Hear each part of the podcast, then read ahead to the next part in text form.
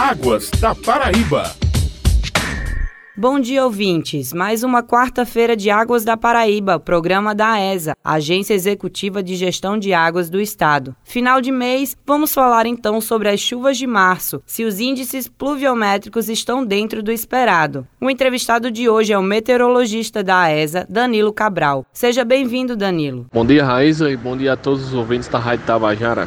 A quantidade de chuva em alguma cidade ou região ficou acima da média agora em março? Excelente pergunta. As regiões pluviométricas do Alto Sertão, Sertão e Cariri e ficaram com chuvas até o presente momento, com chuvas acima da média. Para as regiões do Brejo, Litoral e Agreste, ficaram um pouco abaixo da média. Entre os municípios, os que mais choveram foram São Bento, com 459,3 milímetros, Conceição, com 409,3 milímetros, Bom Sucesso, com 383,4 milímetros e Nova Floresta, com 382,4 milímetros. Quais fenômenos meteorológicos provocaram essas chuvas? Basicamente, dois fenômenos meteorológicos provocando chuvas aqui no estado da Paraíba e também no Nordeste. É, o principal é a zona de convergência intertropical, a famosa ZECIT, que é o principal sistema regulador de chuvas do Nordeste e, consequentemente, da Paraíba. E temos também a atuação de vórtices ciclônicos de ar superior, que, vez ou outra, são formados em ventos de altos níveis e, a depender da sua posição, por ser um sistema transiente, ele também provoca chuvas aqui em nossa região.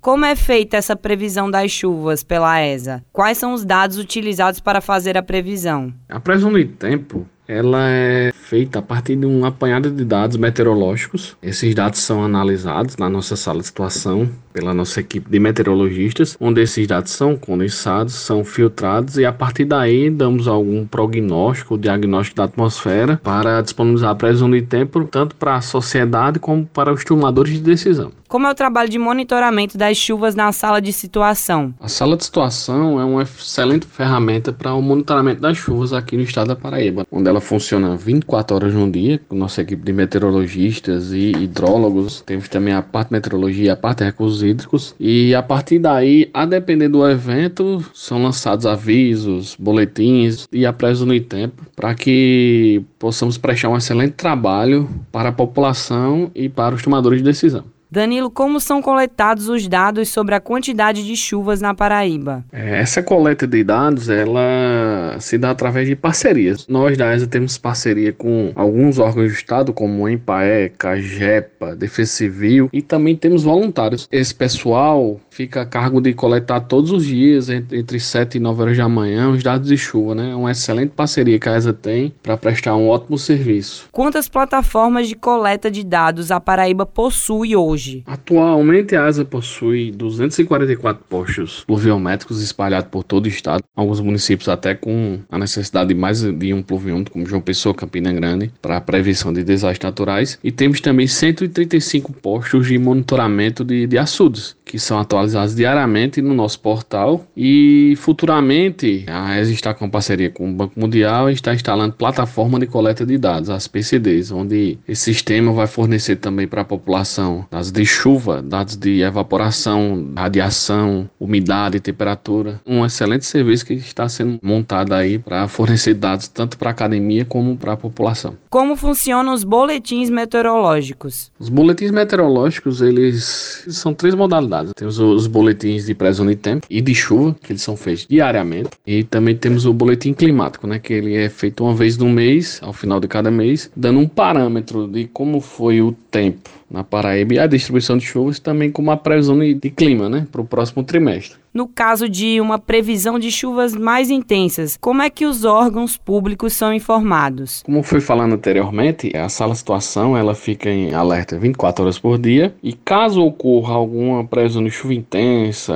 ou alguma possibilidade de elevados de chuva, o previsor que vai estar de plantão na sala situação envia e-mails, envia os boletins de alerta para a Defesa Civil, para secretarias, enfim, para as prefeituras, para todos os órgãos competentes tomarem tomem as melhores decisões. Na sala de situação existe também um monitor das secas. Como é que ele funciona? O monitor de seca começou há anos atrás com o monitor de seca do Nordeste, um projeto de parceria da ESA com a Agência Nacional de Águas, onde esse produto também que vai agregar informações e qualidade no serviço da ESA, ele dá um, uma fotografia da seca naquele determinado momento. São feitas validações através de dados e essas validações nós disponibilizamos ao fim de todo mês essa ferramenta com a fotografia da seca, que é utilizado também pela Defesa Civil para a Operação Carro-Pipa. É uma ferramenta também muito interessante que também está disponibilizado no portal da ESA. A maioria destes dados está disponível no site da ESA? Sim, todas as informações que são geradas pela ESA estão disponíveis no nosso portal www.aesa.pb.gov.br e também pode ser solicitado via e-mail gemoh@pb.gov.br. Dessas duas formas, o usuário ele pode solicitar esses dados e será enviado para o mesmo. Acabamos de conversar com o meteorologista da ESA, Danilo Cabral. Muito obrigada pela participação e até mais. De nada e até a próxima. Perdeu o programa de hoje? Não tem problema, você pode acompanhar o Águas da Paraíba através da plataforma do Spotify. Até a próxima semana, ouvintes.